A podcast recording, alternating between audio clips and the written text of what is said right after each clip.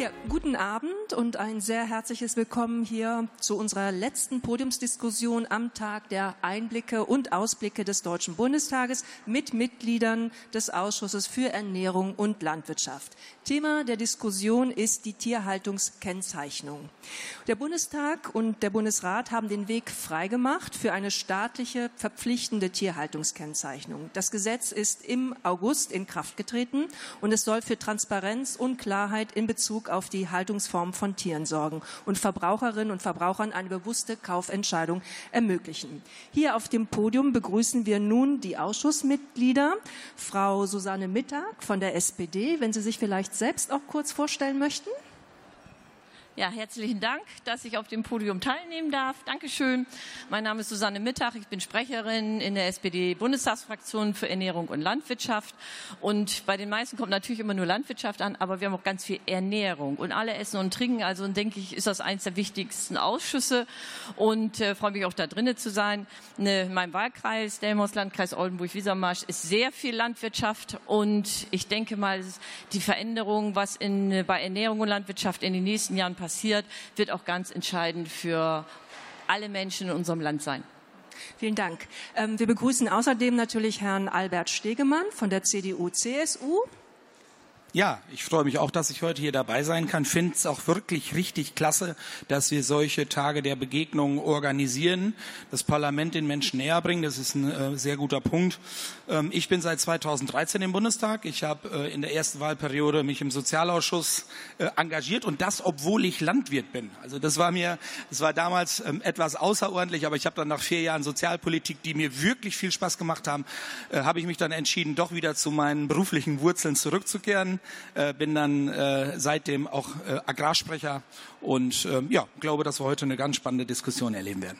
Vielen Dank. Ähm, dann begrüßen wir Christina Johannes Schröder für das Bündnis 90 Die Grünen. Hallo. Ich freue mich, dass Sie hier noch zu später Stunde sitzen. Ähm, ich komme aus demselben Wahlkreis wie Susanne Mittag, der einerseits sehr städtisch geprägt ist und einerseits eben eine Hochburg der Landwirtschaft in Niedersachsen ist.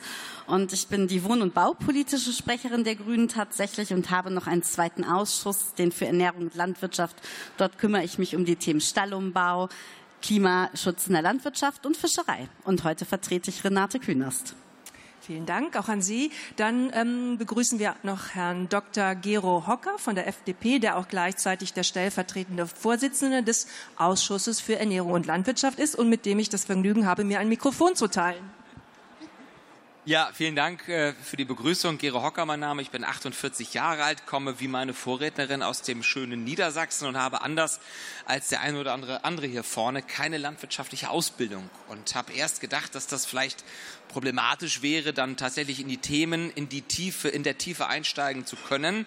Äh, das kostet Mühe, das ist tatsächlich so.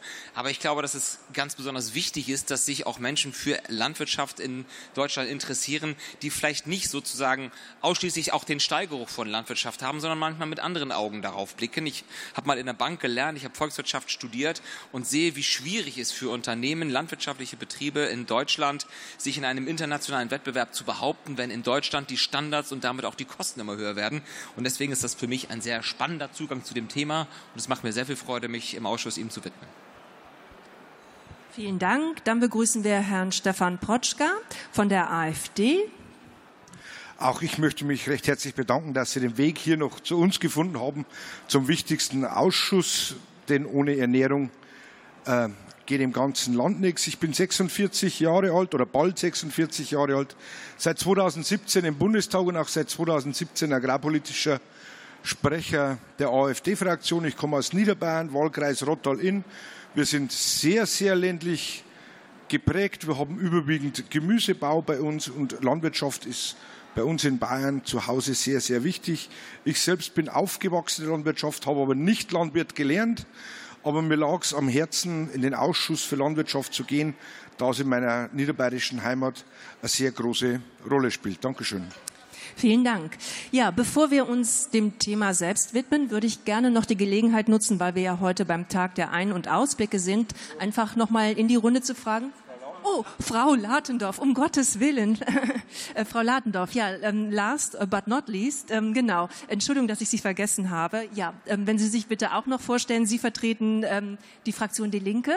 Ina Latendorf, genau. Pardon. Ja, richtig. Äh, ja, Ina Latendorf für die Fraktion Die Linke im Agrarausschuss. Ähm, ich komme aus Mecklenburg-Vorpommern. Äh, ein Demograf hat mir mal gesagt, dem ländlichsten aller Räume, weil außer der Stadt Rostock äh, zählt nach der Definition ganz Mecklenburg-Vorpommern zum ländlichen Raum. Und insofern ist äh, der Ausschuss für Ernährung und Landwirtschaft ist eben auch der Ausschuss, der sich den, um den ländlichen Raum kümmern soll. Ähm, ich selbst bin ähm, gelernte Facharbeiterin für Pflanzenproduktion, äh, habe also in der Landwirtschaft gelernt, habe dann aber umgesattelt als Juristin sozusagen, dass ich auch zwei verschiedene Blickrichtungen habe ähm, in die Arbeit, die in der Landwirtschaft ansteht, aber eben auch den juristischen Blick. Und ähm, das bringe ich auch gerne ein. Tatsächlich war der Ausschuss für mich auch der Wunschausschuss. Neben meinem zweiten Ausschuss, dem Petitionsausschuss, hier mitzuarbeiten, ist für mich auch wirklich ein Anliegen, weil das beides Themen sind, die mich wirklich interessieren und äh, Ernährung und Landwirtschaft halt für Mecklenburg-Vorpommern auch sehr entscheidend ist. Vielen Dank und nochmal Entschuldigung für den Patzer. Ähm, genau, bevor wir ins Thema starten, ähm, würde ich Sie gerne noch ein bisschen befragen, was man denn eigentlich in einem Ausschuss so macht. Ähm, was tun Sie da, Frau Mittag? Wir behandeln Tagesordnung. Also erstmal ist die Frage, wenn man gewählt wird, äh, wie kommt man in den Ausschuss rein? In den einzelnen Fraktionen sagt man natürlich, was man gerne hätte oder aber das scheint natürlich nicht immer zu klappen. Manchmal hat es die berufliche Vorbildung. Ich war vorher teilweise im Innenausschuss und dann Landwirtschaftsausschuss. Aber eben auch, ähm, wie ist die so Zusammensetzung? Wir sind jetzt mehrere aus Niedersachsen. Das kann auch mal passieren. Ähm, in der SPD-Bundestagsfraktion haben wir eine ein, einigermaßen einzigartige Konstellation inzwischen mit äh, zehn Mitgliedern, neun Frauen, ein Mann.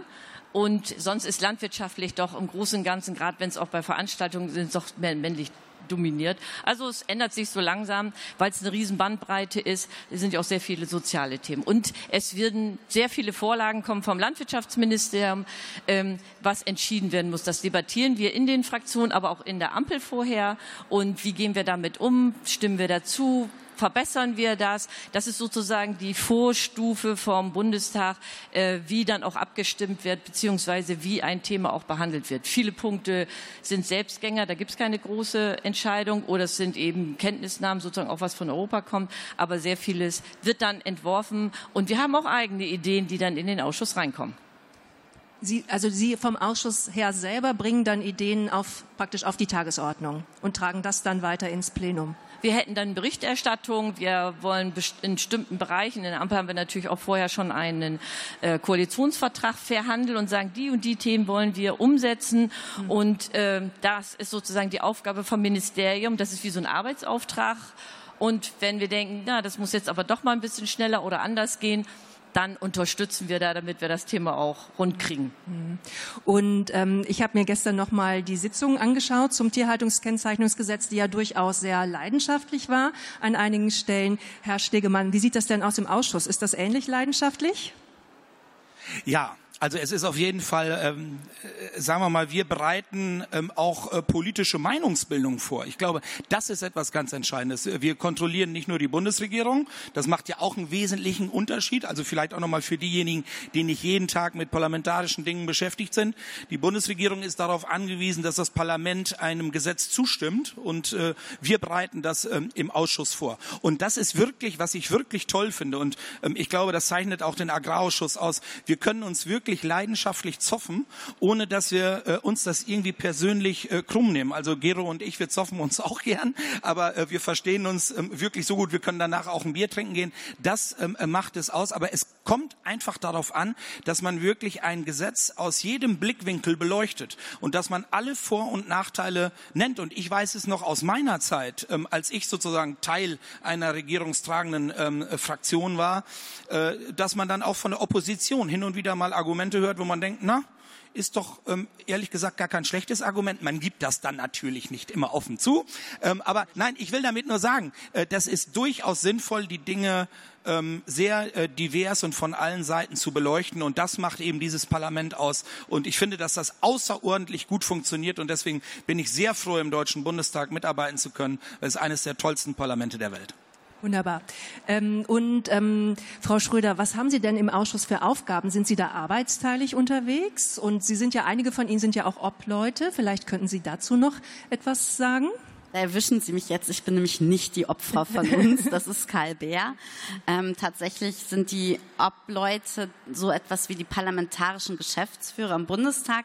Die setzen sich vor jeder Sitzung zusammen, das ist dann immer der Dienstagabend, und überlegen, was auf die Tagesordnung kommt und was wie lange debattiert wird. Denn Sie können sich ja alle vorstellen, wir haben eigentlich viel mehr als das, was wir in drei, vier, also man, wir können bis zu vier Stunden tagen, theoretisch von neun bis 13 Uhr besprechen können. Und die überlegen, wie viele Debattenrunden gibt es, zu was wird die Bundesregierung nochmal gehört, wo muss man Fragen stellen. Und das entscheiden immer die, die Ob-Leute oder ob auch einfach mal was ohne De Debatte zur Kenntnis genommen wird. Das ist die Aufgabe. Und nochmal zu den Ausschüssen. Sie sitzen jetzt hier, Sie wissen das, aber es ist tatsächlich die häufigste Frage, warum ist das Parlament so leer? Und es liegt eben dran, weil wir ein Arbeitsparlament sind und die Hauptarbeit äh, von uns, die inhaltliche Hauptarbeit eben in diesen Ausschüssen passiert. Okay. Und ähm, Herr ähm, Dr. Hocker, wie sieht das aus? Sie sind ja Angehöriger einer Koalitionsfraktion. Ähm, welche Gestaltungsmöglichkeiten haben Sie da in Bezug zum Beispiel auf neue Gesetze? Der Albert Stegemann hat es eben gesagt, ähm, das Parlament entscheidet über das, was, ähm, was zu entscheiden ist, logischerweise. dass, dass äh, die Häuser, also die Bundesregierung, machen Vorschläge, ähm, bringen Gesetzesinitiativen ein, aber am Ende unterliegt es immer einem parlamentarischen Verfahren, was am Ende tatsächlich aus diesem Prozess am Ende rauskommt. Das heißt, wir Abgeordnete haben schon unmittelbar Gestaltungsmöglichkeiten. Und da gehört es dazu, gerade auch in einer Dreierkonstellation, das wird ja auch außen wahrgenommen, dass es Dinge gibt, wo man sich einig ist und andere Dinge, wo man sich gerade nicht einig ist. Das wäre eigenartig sogar, wenn eine Koalition, die aus drei Parteien besteht, äh, wenn sie sich in allem einig wäre. Und ich glaube übrigens, dass das für den gesamten demokratischen Prozess extrem wichtig ist, dass auch nach außen Meinungsunterschiede deutlich werden. Denn ich habe den Eindruck, dass bei vielen draußen manchmal das Gefühl entsteht, die erzählen dir alle das Gleiche, die in Berlin sitzen, in welcher, welcher Fraktion sie auch immer angehören. Und deswegen ist das für mich eine elementare Frage von unserer Demokratie, auch der Darstellung von Demokratie, dass auch innerhalb einer Koalition Unterschiede deutlich werden. Und ja, es gibt Vorlagen, die aus dem äh, Bundesministerium für Ernährung und Landwirtschaft kommen, die wir nicht richtig finden, so wie sie vorgelegt werden. Und dann wird daran gearbeitet, dann wird vielleicht auch gesagt, hey, das äh, entspricht nicht dem, was im Koalitionsvertrag steht oder das entspricht nicht dem, wie wir uns das vorstellen. Dann werden Dinge aufgehalten und andere wiederum, äh, da einigt man sich konstruktiv. Aber es ist halt Wesen unserer Demokratie, dass das immer ein Kompromiss ist aus drei Partnern in diesem Falle. Manchmal wird da draußen gesagt, ihr erzählt ja vor der Wahl was ganz anderes als nach der Wahl. Genau darauf kommt es an. Der Wähler hat uns mit einem Anteil an der Mehrheit ausgestattet und nicht mit 50 plus x Prozent.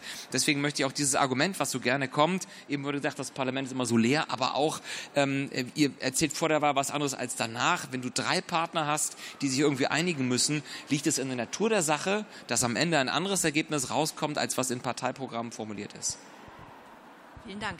Ähm, Herr Protschka, Sie gehören ja der Opposition an. Wie verschafft man sich denn als Mitglied einer der Oppositionsfraktionen Gehör und wie gestaltet man mit? Sie sind ja auch ein großer Ausschuss oder ein relativ großer Ausschuss, wenn ich richtig informiert bin, mit 35 Mitgliedern. Und wie verschaffen Sie Ihrer Stimme der Ausdruck?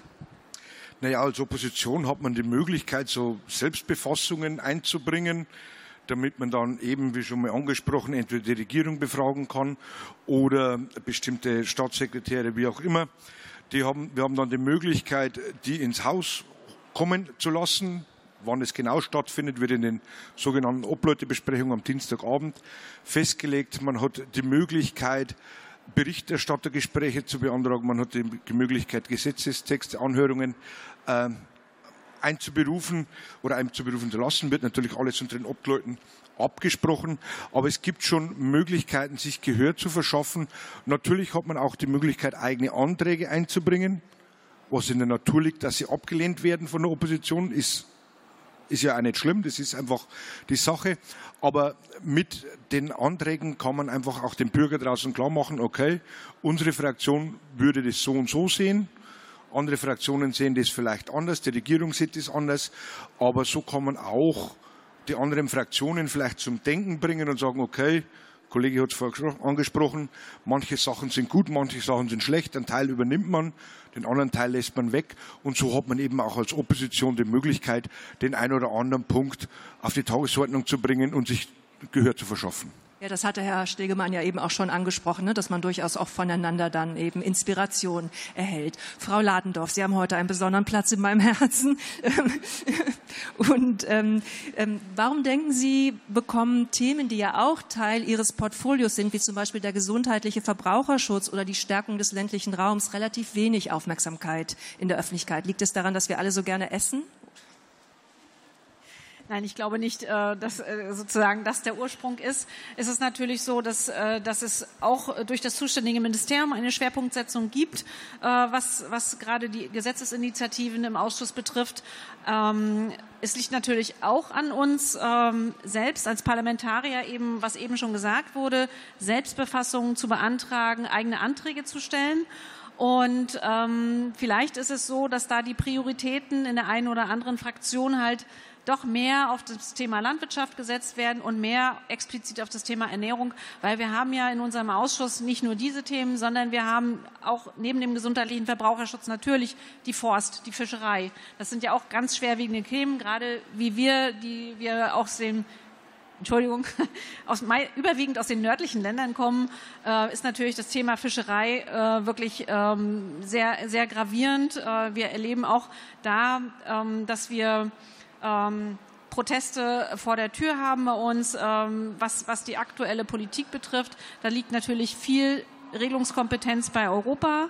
Aber äh, wir müssen natürlich diese Themen auch behandeln, weil das sind äh, die Menschen, die äh, in unserem Land damit Geld verdienen. Und deswegen müssen wir uns den Themen auch stellen. Und äh, ich finde es sehr wichtig, dass wir das selber anpacken. Und gerade eben über Selbstbefassung, wenn wir jetzt sagen, Frauen äh, im ländlichen Raum, das war zum Beispiel ein Thema, was wir über eine Selbstbefassung dann im Ausschuss äh, behandelt haben, weil es ansonsten vielleicht hinten runtergefallen wäre.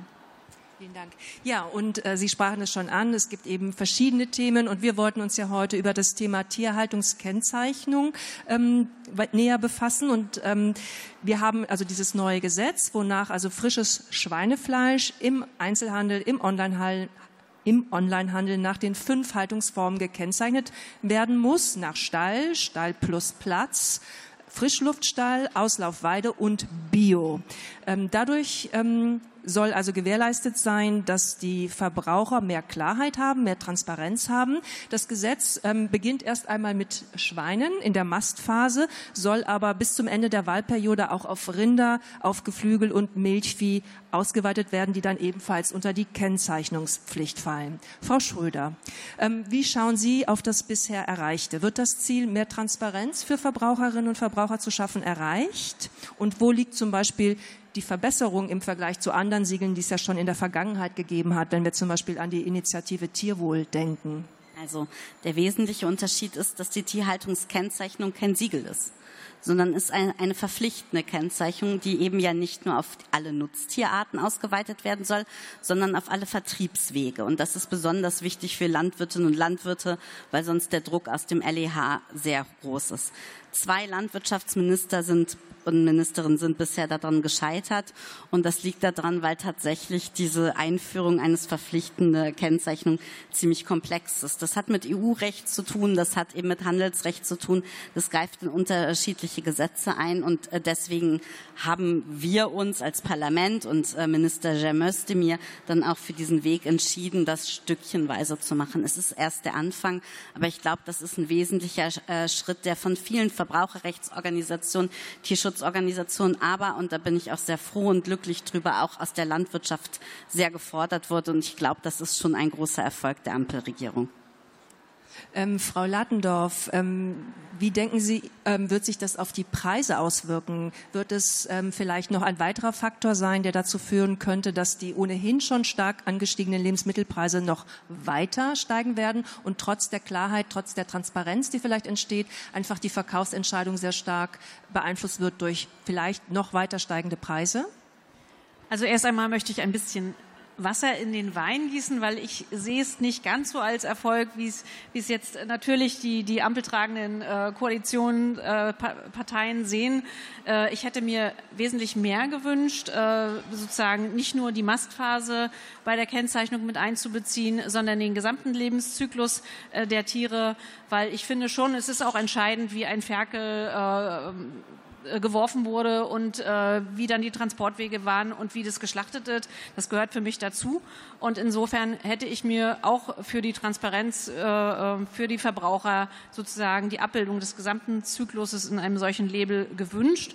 Und ich hätte mir natürlich auch gewünscht, dass wenn man schon nicht sagt, äh, also wenn man jetzt schon sagt, wir machen es erstmal nur für das Schwein, vielleicht einen, einen verbindlicheren Zeitplan als die Aussage, ähm, weitere Tiere bis zum Ende der Wahlperiode mit, äh, mit einzubeziehen in das Gesetz.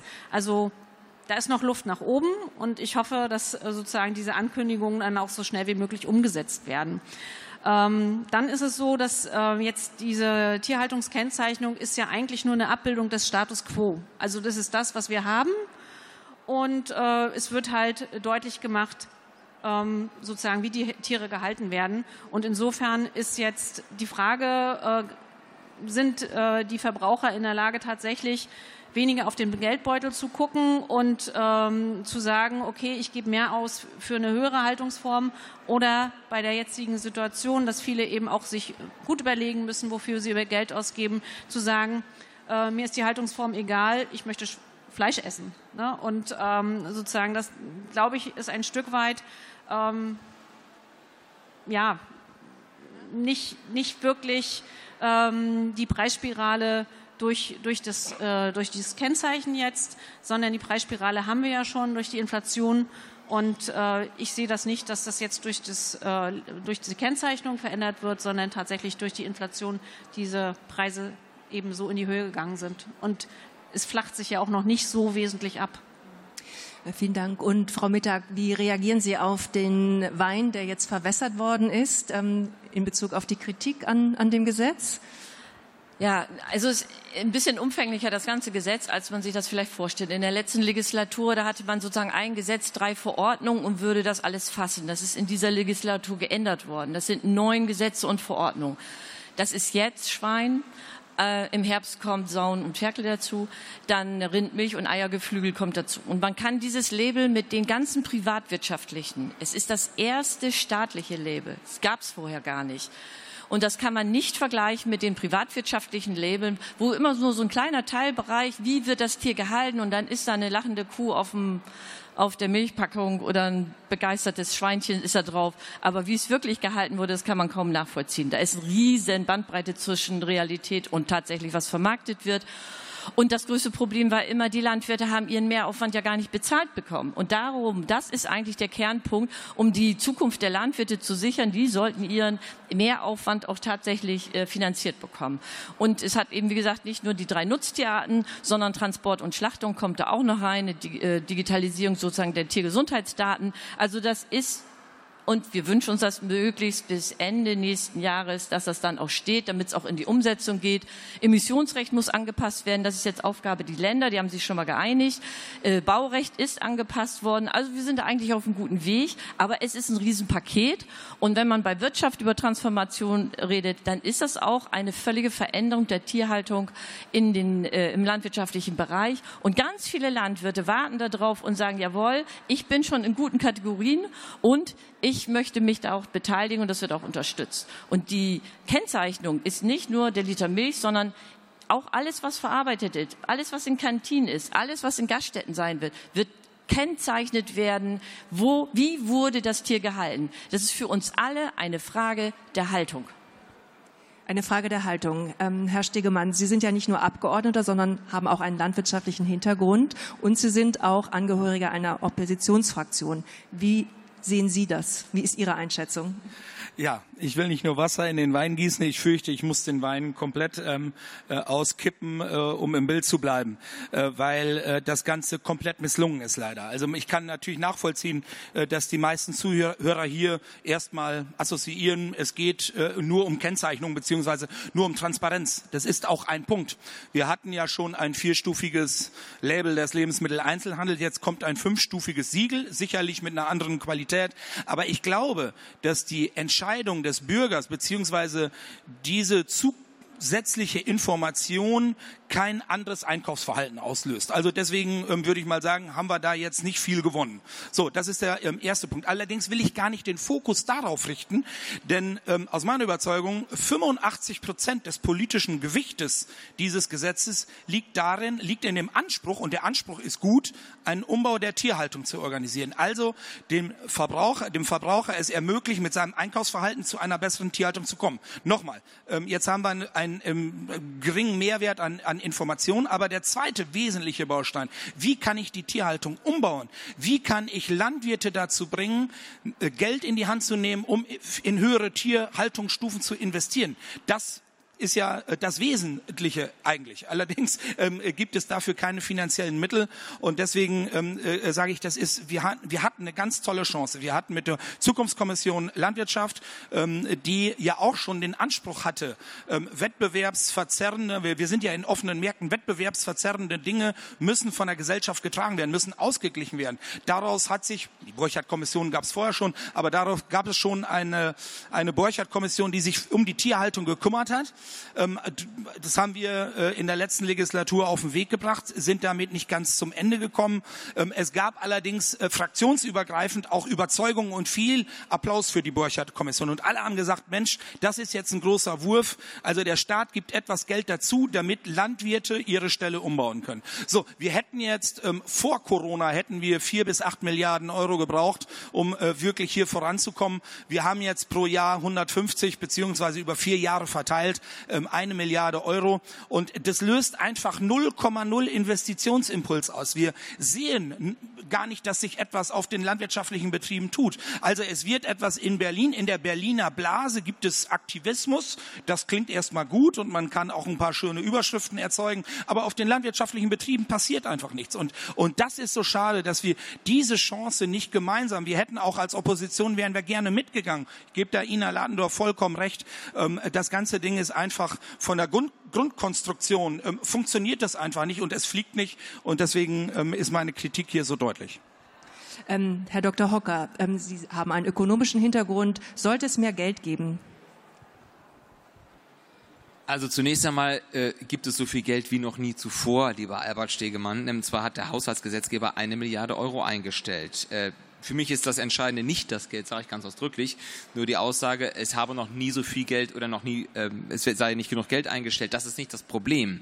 Das Problem ist etwas völlig anderes. Wenn Sie die Menschen fragen, den Konsumenten, ob er bereit sei, mehr Geld für tierische Erzeugnisse auszugeben, wenn er die Gewissheit hätte, dass es dem Tier gut gegangen ist, dann werden neun von zehn Menschen diese Frage mit Ja beantworten.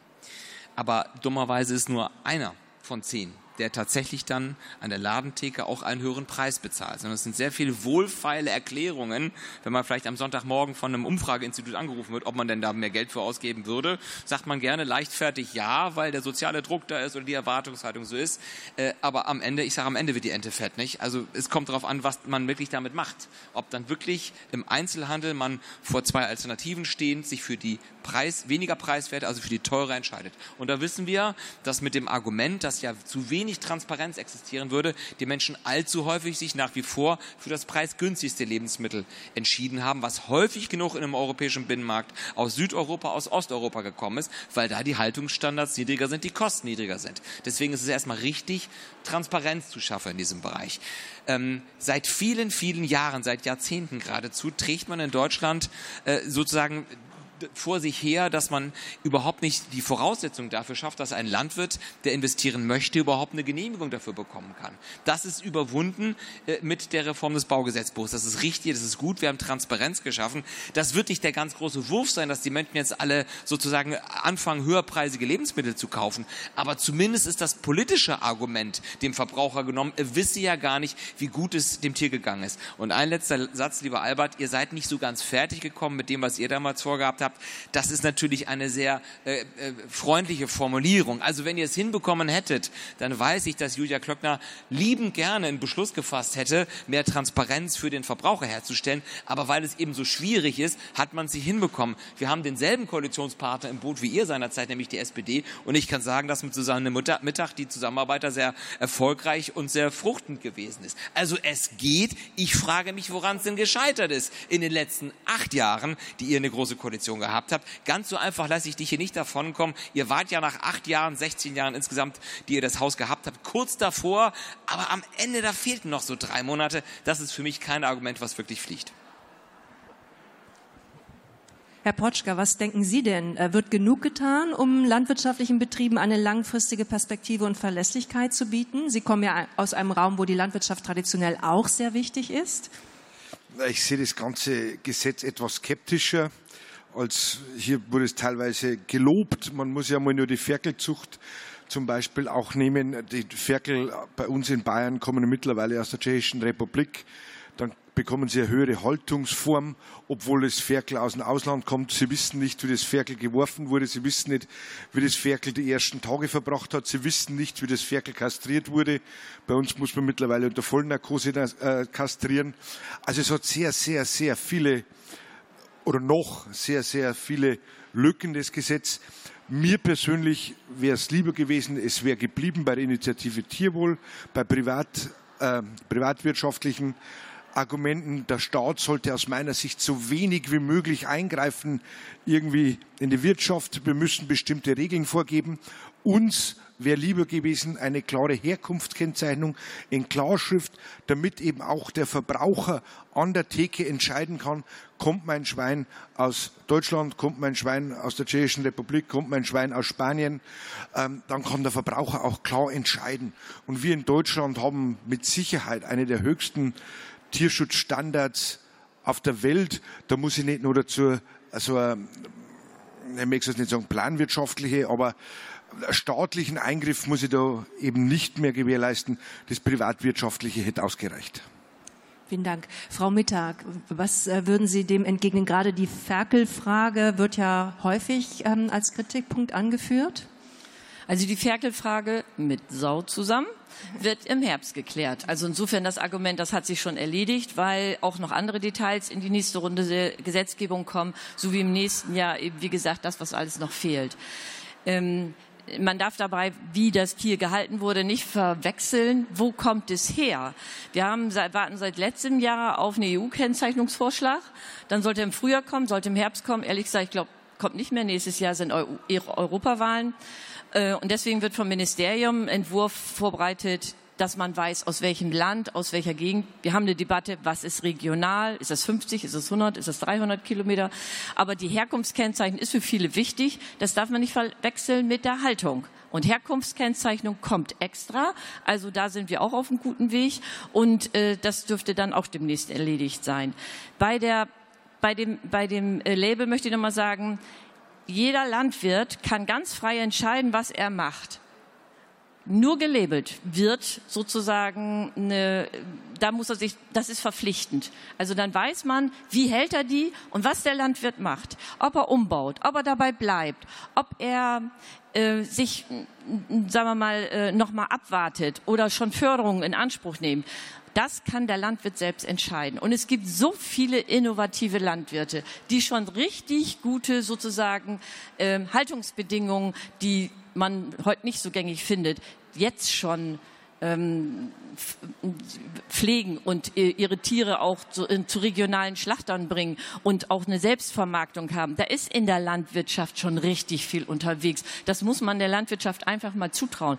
Und die Borchert-Kommission, die haben wir immer noch als Vorbild und die haben die Rahmenbedingungen gesetzt und die setzen wir auch um. Und dass sie jetzt gerade nicht weitermacht, das ist schade, aber das ist nicht entscheidend fürs Gesetz, weil die Grundlagen, was erarbeitet worden ist, alles da und daran arbeiten wir weiter und setzen das um. Und der Vorteil von dieser Kommission, alle, die in diesem, bei diesem Thema beteiligt sind, die haben mitgearbeitet. Und auch die Landwirte sagen, setzt es um und wir setzen es um. Das ist ein politischer Auftrag, das ist ein Koalitionsvertrag, das haben wir vereinbart und das machen wir auch. Vielen Dank. Ähm, Herr Dr. Hocker, ähm, wir haben ja gerade schon ähm, über diese vielen Maßnahmen gehört. Wie sehen Sie das Ganze denn international? Wir sehen ja einen wachsenden Appetit auf Fleisch, auch einfach durch das globale Wachstum. Ähm, es ist ja sehr schön, wenn in Deutschland das Tierwohl sehr hoch gehalten wird, wenn sehr viel passiert. Ähm, wir hatten aber gerade auch schon Beispiele aus anderen Ländern gehört. Wie schätzen Sie das ein? Also viele Länder, viele Kulturen, sage ich mal, die in Asien auch anderswo sozusagen Wohlstand sich erarbeiten, für die ist tatsächlich der Fleischkonsum etwas, was diesen Wohlstand auch verkörpert, so wie vielleicht so in Deutschland auch nach dem Zweiten Weltkrieg. Man konnte sich wieder was leisten. Der Hunger auf Fleisch ist da und äh, wenn man manchmal in den Supermarkt geht oder sich Werbung anguckt, hat man ja das Gefühl, dass alle nur noch Vegetarier sind oder Veganer gar. Äh, das ist mitnichten der Fall. Also der Fleischkonsum ist, hat etwas abgenommen in den letzten Jahren. Äh, meistens haben sie Ausschläge nach oben, wenn Fußball-Weltmeisterschaft oder Europameisterschaft ist, weil dann der Grill häufiger angeworfen wird. Äh, aber insgesamt verzehrt jeder Deutsche zwischen 55 und 60 Kilogramm Fleisch pro Kopf und Nase. Etwas weniger als früher, aber ich sag mal, marginal weniger. So, jetzt müssen wir uns die Frage stellen, äh, ich halte überhaupt nichts davon, die Menschen irgendwie versuchen zu wollen, umzuerziehen. Im Gegenteil, es ist äh, sehr sinnvoll, dass wir Tierhaltung haben auf diesem Planeten, weil es erhebliche Flächen gibt, die gar nicht zu nutzen wären für Ackerbau, weil einfach die Böden nicht gut genug sind, weil die klimatischen Verhältnisse nicht so sind, wie man sie bräuchte, sondern wir haben Grünland. Deswegen ist das richtig und sinnvoll aus der Historie übrigens auch gewachsen, dass das sozusagen ein Kreislauf ist, inklusive Tierhaltung, weil das Tier Flächen nutzen kann, indem es das Grünfutter frisst sozusagen. Äh, auf der einen Seite Dünger entsteht, der elementar ist für den Ackerbau und auf der anderen Seite ein Veredelungsprozess stattfindet und man tierische Erzeugnisse hat. Also Fleisch, äh, Eier, äh, Milch, was auch immer, Käse, alles, was man daraus machen kann. Deswegen ist es, ist es falsch, wenn Politik immer davon erzählt, häufig genug in bestimmten Kreisen, vielleicht Berlin, Prenzlauer Berg heißt es, werdet doch alle Veganer. Ich glaube nicht, dass das die Lösung für die Probleme der Welt ist. Ich glaube auch nicht, dass das Hunger in der Welt bekämpfen könnte, sondern es hat gute Gründe, dass man sich vor Jahrtausenden schon auf den Weg gemacht hat, Ackerbau und Tierhaltung äh, sozusagen im Einklang miteinander zu betreiben. Deswegen sind wir, letzter Satz, als Gesetzgeber gut gehalten, die Produktionsbedingungen in Deutschland, die zu höheren Standards erfolgt diese Produktion als in fast allen anderen Ländern der Welt, nicht noch zu sehr obendrauf zu satteln, denn das würde in einem globalen Markt nur dazu führen, dass vermehrt bei der Preissensibilität, der der Verbraucher über Jahrzehnte lang hat und auch gelebt hat, ähm, dazu führen, dass nur diejenigen honoriert werden, die zu niedrigeren Preisen, zu niedrigeren Kosten, zu niedrigeren Standards Tiere halten und damit hätte man sozusagen dem gesamten Ansinnen Bärendienst erwiesen. Vielen Dank. Ja, es gäbe noch sicherlich sehr, sehr viele angrenzende Themen ähm, oder Themenbereiche, die man noch ansprechen könnte. Mit dem Blick auf die Uhr würde ich aber vorschlagen, dass wir schon in die ähm, Endrunde gehen und vielleicht noch einmal ähm, jeder, jeder und jeder von Ihnen noch einmal ein abschließendes Statement vielleicht zu dem Thema äußert. Ähm, Frau Latendorf, möchten Sie eröffnen? Ja, vielen Dank. Ja, also ähm, wir haben ja jetzt sozusagen die Sicht der Koalition gehört, ein bisschen kritisch, ein bisschen äh, weniger selbstkritisch. Ähm, ich hätte, wie gesagt, ich hätte mir gewünscht, dass das Gesetz ein richtiges Paket ist.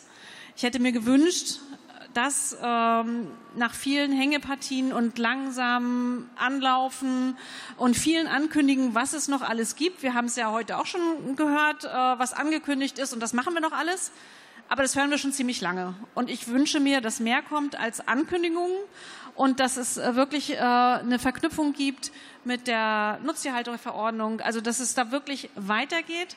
Dass, ähm, und das ist das, was mir die Landwirte erzählen, dass sie sagen, sie möchten irgendwie verbindliche Regelungen. Sie möchten eben keine Hängepartie. Sie möchten wissen, was demnächst gilt. Ich habe viele Tierhalter gesprochen, die gesagt haben, ich würde meinen Stall umbauen, wenn ich es mir leisten kann und wenn ich weiß, dass es sich refinanziert, wenn ich weiß, dass ich da in fünf Jahren den Stall auch noch so nutzen darf. Und das ist eben das, was jetzt gerade total eine Unsicherheit bei vielen Landwirten, bei vielen Tierhaltern ist, ähm, dass sie eben nicht wissen, welche Regelungen in Zukunft gelten werden. Und sozusagen, wenn sie was umbauen für die Tierhaltung tun, dann fehlen am Ende irgendwie zehn Zentimeter an, der Buchte. Und äh, dann dürfen sie den Stall nicht so betreiben, wie sie sich das jetzt denken. Also da, da gibt es wirklich sehr viel Kritik in der Landwirtschaft, dass es diese Hängepartie gibt, dass Regelungen fehlen und da, dass die jetzt endlich kommen müssen. Und da wird gesagt, äh, lieber eine schlechte Regelung als diese Hängepartie und gar keine Regelung. Und das ist das, was die Landwirte sagen. Herr Dr. Hocke, was erwidern Sie? Ich habe eben schon im Scherz äh, zu meinem Kollegen zu meiner Linken gesagt, eigentlich müsste ich Ihnen mal einen äh, Mitgliedsantrag für die Freien Demokraten rüberschieben, was ungewöhnlich ist, äh, einer Kollegen der Linken, denn genau diese Planungssicherheit ist aber etwas ganz Zentrales, was ich ebenfalls als äh, existenzielle Frage dafür betrachte, ob Betriebe wirklich umstellen oder nicht. Äh, wir haben manchmal die absurde Situation in vielen Jahren gehabt. Äh, da ist ein Betrieb, der sozusagen äh, nach bestem Wissen und Gewissen auch allen Standards produziert, eine Finanzierung für seinen Stall laufen hat und dann kommt der Gesetzgeber nach kurzer Zeit dazu, noch zusätzliche Auflagen über ihm auszuschütten und er muss denselben Betrag nochmal aufnehmen, hat zwei Kredite laufen und muss den Kapitaldienst irgendwie bedienen. Die zentrale Voraussetzung dafür, dass investiert wird, ist Verlässlichkeit und deswegen plädieren wir dafür bei allen Verhandlungen, die ja noch stattfinden und allem, was wir noch beschließen werden, dass eben mit einem bestimmten, mit einer bestimmten Jahresfrist äh, garantiert wird, dass es für Betriebe, die umstellen, keine zusätzlichen Auflagen kommt. Und ich glaube, das ist eine ganz existenzielle. Ich freue mich über so viel ökonomischen Sachverstand, liebe Frau Kollegin Latendorf. Äh, ich teile diese Einschätzung. Herr Protschka, was äh, bleibt von Ihrer Seite wünschenswert? Naja, weniger Eingriff durch den Staat, mehr wirtschaftliche Freiheit auch für die Landwirtschaft. Natürlich schon zweimal angesprochen, Planung und Investitionssicherheit. Die Landwirte einfach wieder arbeiten lassen nach guter fachlicher Praxis. Jeder Eingriff ist, ein staatlicher Eingriff ist einer zu viel. Aus meiner Sicht, wir brauchen einfach die Freiheit wieder und man muss mittelfristig darauf hinarbeiten können, dass die Landwirte von eigener Hände Arbeit sich wieder ernähren können, wieder Geld verdienen können und das nicht nur in der, nicht nur in der Tierhaltung, sondern eben die ganze Landwirtschaft braucht wieder Zukunftsperspektiven, braucht positive Aussichten und ich hoffe, das kann man in den nächsten Jahren geben, damit sich auch wieder lohnt, einen Hof zu übernehmen, damit die Jugend auch wieder gewillt ist, Landwirt zu werden, den elterlichen Hof zu übernehmen, weil ich glaube, da werden die nächsten Probleme auf uns zukommen bei der Hofübernahme. Und deswegen hoffe ich, dass man mittelfristig es hinbekommt, dass Planungssicherheit und Investitionssicherheit gegeben ist. Vielen Dank. Frau Schröder, was denken Sie, was ist ähm, die Zukunft der Landwirtschaft? Ja, hoffentlich sehr positiv, weil wir alle essen. Ähm, also das ist schon ein äh, Sachzwang, dass wir uns äh, mit den Bedürfnissen von Landwirtinnen und Landwirten auseinandersetzen. Und das ist natürlich äh, ein Bereich, äh, der oft an Modernisierung straflich, stra sträflich vernachlässigt wurde. Also so die Kolleginnen und Kollegen haben ja ein bisschen beschrieben, wie kompliziert die Umsetzung dieses Tierhaltungskennzeichnungsgesetzes war. Ähm, und wir haben die das Baurecht angepasst dafür. Und Sie müssen sich einfach vorstellen, dass es oftmals gar nicht möglich war, überhaupt, ähm, wenn man von einer konventionellen Schweinehaltung mit äh, Zwangsbelüftung, mit Vollspaltenboden umstellen wollte, zum Beispiel einen Auslauf anbauen, dann ging das rechtlich nicht. Und also so mit solchen Kleinigkeiten, das ist ein Puzzleteilchen nach dem nächsten, das wir umdrehen. Und ich freue mich, dass gerade Baurecht, äh, dass jetzt der Schweinebereich doch sehr positiv auch in der Landwirtschaft gelobt wird. Das zeigt eben auch, dass gesellschaftlicher Konsens möglich ist. Deswegen halte ich es auch eben für wichtig, dass jetzt noch bis zum Ende der Legislatur die anderen Nutztierarten und die anderen Vertriebswege reinkommen. Nur dann fliegt natürlich das Kennzeichnungsgesetz, wenn ich eben auch äh, sehe, in, welch, in was ist in meiner Fertigpizza drin, äh, nutzt das Spitzenrestaurant Billigfleisch und vielleicht der coole Döner von nebenan äh, kauft qualitativ hochwertiges Fleisch aus toller Tierhaltung. All das kann ich aktuell nicht sehen. Ähm, und ich glaube, das ist ganz wichtig für die Zukunft der Landwirtschaft, aber auch die Frage, welche Ernährungsentscheidung treffen wir jeden Tag. Und Herr Stegemann, Ihre abschließenden Worte. Landwirtschaft ist eine Zukunftsbranche. Im ländlichen Raum haben wir äh, teilweise, wenn man sich die Bilanzen der Banken anschaut, die Hälfte der Geschäftstätigkeit entsteht durch Landwirtschaft. Also es ist ein stark unterschätzter Wirtschaftszweig, weil er sehr kapitalintensiv ist, wird er immer wieder unterschätzt. Also wir haben zwar wenig Leute in der Landwirtschaft, äh, die dort arbeiten, aber eben äh, mit sehr viel Kapital ausgestattet, nicht die, nicht pro Person, aber es wird halt mit sehr viel Geld gearbeitet. Es hat viel Einfluss ähm, auch auf unseren Wohlstand und deswegen müssen wir den jungen Betriebsleitern, den jungen Landwirten Perspektive geben. Und äh, momentan sehen wir, dass Tierhaltung in Deutschland auf dem Rückmarsch ist. Wir haben ähm, äh, die Anzahl äh, der, äh, in, zum Beispiel in Niedersachsen ist, sind die Schweine um 20 Prozent zurückgegangen.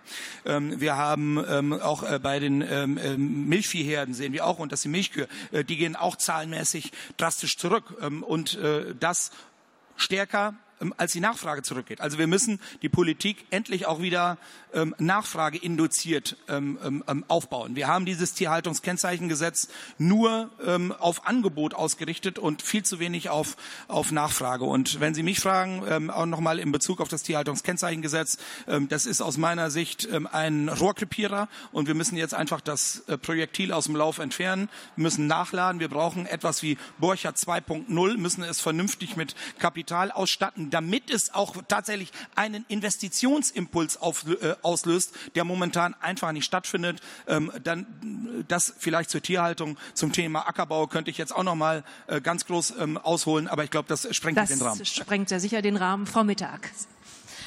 Ja, das passt natürlich ganz gut, dass ich zum Schluss dran bin und kann nur sagen, wir setzen das, was Landwirte auch von uns fordern, was auch erarbeitet wird, von Landwirten und alle, die damit zu tun haben, in der Borchardt-Kommission erarbeitet worden ist. Da gibt's ja schon ein Ergebnis. Die haben ja nie mittendrin aufgehört. Das setzen wir um. Und wir brauchen dann nicht eine neue Kommission, sondern die Landwirte fordern von uns auch gesetzliche Regelungen, gerade in diese Richtung, weil sie dem Einzelhandelsverband einigermaßen hilflos ausgeliefert sind. Und ähm, dass sie für ihren Mehraufwand, den sie jetzt schon leisten, teilweise unterirdische Preise bekommen, das ist ein Problem schon seit Jahr und Tag für die Landwirtschaft. Also insofern haben die aber auch nicht nur mit einer Tierhaltungskennzeichnung zu tun, das haben wir ja jetzt ja alles beschnackt hier, sondern auf sie kommen gerade, wer Tierhaltung hat ja noch andere zu. Wie bauen wir denn den Stall der Zukunft, wenn wir zum Beispiel immer im hinteren Bereich, gerade bei Schweinen, die afrikanische Schweinepest haben? Die Geflügelhalter haben das ganze Jahr jetzt Vogelgrippe. Also müssen die auch mit ihren Stallhaltungen anders umgehen. Dann, wie äh, geht die Digitalisierung voran? Also es sind eine ganze Bandbreite von Punkten. Wie klimatisieren wir die Stelle? Wie kommen die Tiere mit der Hitze, mit Trockenheit zurecht?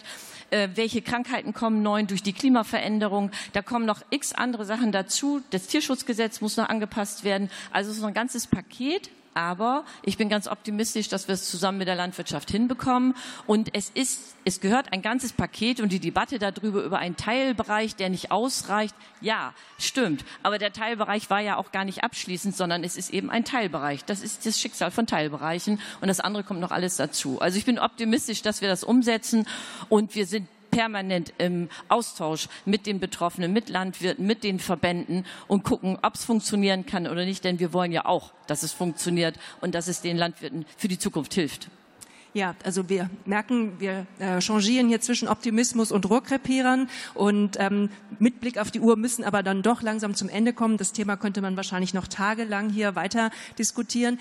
Ähm, sehr geehrte Damen und Herren, wir hoffen, Sie hatten einen interessanten Einblick in die Arbeit